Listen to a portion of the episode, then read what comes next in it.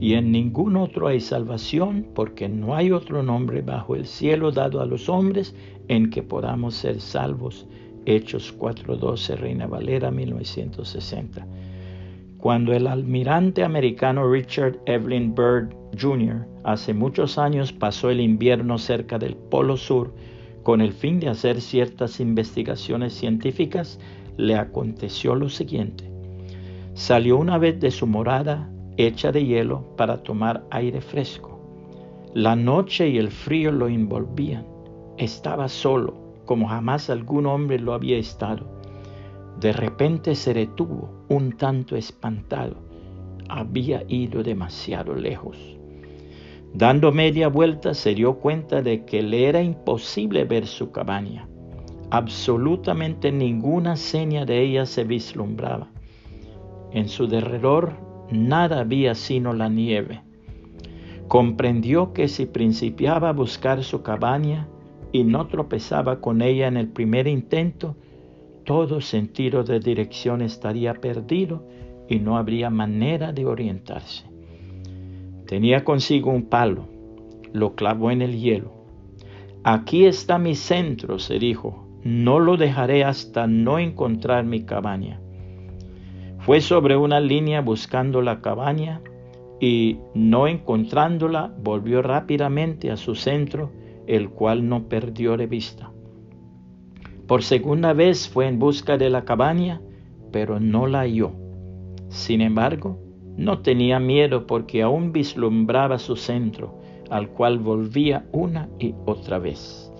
De nuevo fue buscando la cabaña con el mismo resultado, pero no se desesperó, pues se había quedado dentro del radio de visión de su centro, al cual de nuevo volvió. La cuarta vez tropezó con su cabaña y se salvó. Qué importante es no quitar jamás nuestros ojos del Señor Jesucristo. La palabra de Dios nos aconseja lo siguiente.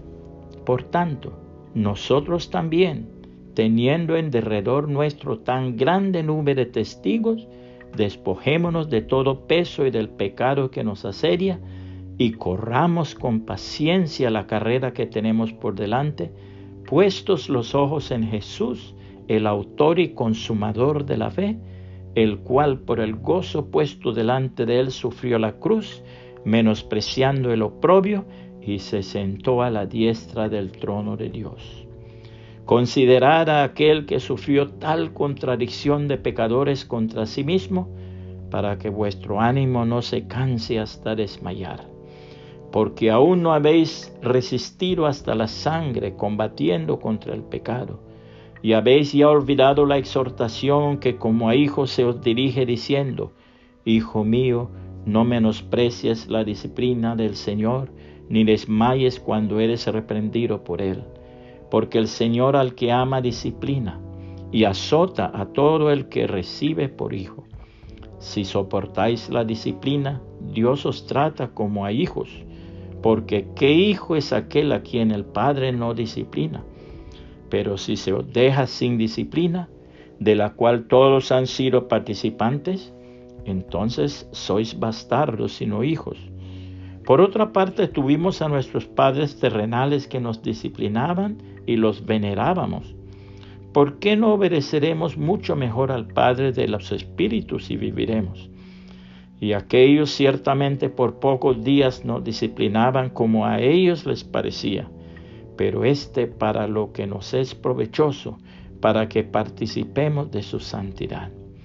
Es verdad que ninguna disciplina al presente parece ser causa de gozo, sino de tristeza, pero después da fruto apacible de justicia a los que en ella han sido ejercitados. Hebreos 12, 1 al 11, Reina Valera 1960. Puede compartir este mensaje y que el Señor Jesucristo le bendiga y le guarde.